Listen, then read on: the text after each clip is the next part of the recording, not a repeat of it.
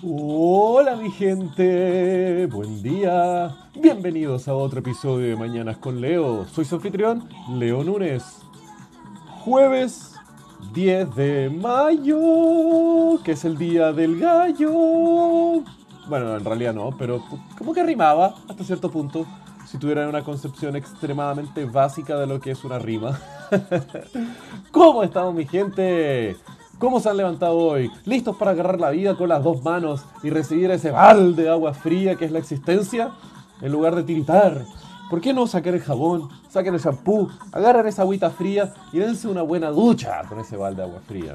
Reciban lo bueno, pero también reciban lo malo que tiene esta existencia de mierda. Y puta loco, ¡Ah! aprendamos de las cosas malas, sigamos adelante, cometamos errores, porque ¿sabes qué? Eso es vivir, eso es ser humano, eso es el gran valor de la vida. Mm, mm, mm, ¡Ah! ¡Qué rico, loco! Me encantan estos mensajes mañaneros.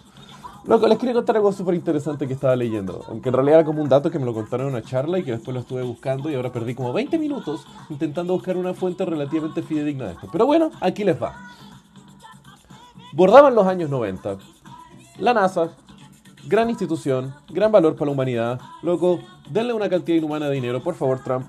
Di que hay, no sé, loco, puta, fake news de que la Tierra es redonda y quiere financiar un proyecto astronómico para llevar más cohetes para arriba. Pero bueno, el tema es que la NASA en los años 90 tenía el telescopio Hubble, hermoso instrumento, millones de dólares lanzados y se fue para el espacio. Un telescopio para poder sacar fotos del espacio y que podamos entender mejor el cosmos. ¿Cuál fue el puto problema? Llegó el Hubble al, espacio, comenzó a sacar fotitos, las mandaba de vuelta a la Tierra por no sé qué mierda telecomunicaciones. Llegó a la Tierra, vieron que las imágenes estaban borrosas. Los de la NASA dijeron, concha, ¿qué mierda pasó?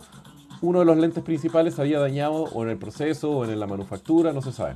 El tema es de que entonces la NASA tenía el dilema de qué coño hacen con esas fotos que estaban llegándoles desde el cielo y eran borrosas.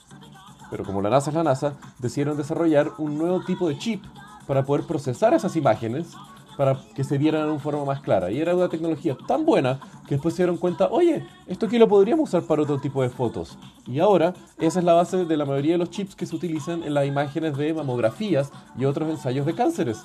Así que, mujeres, si se salvaron de sus tetas, loco, agradezcanselo a la NASA. Ellos desarrollaron los chips que están ahora mirando sus imágenes para detectar cáncer. Así que, qué hermoso eso. Que tengan un buen jueves, mi gente. Los quiero mucho. Besos.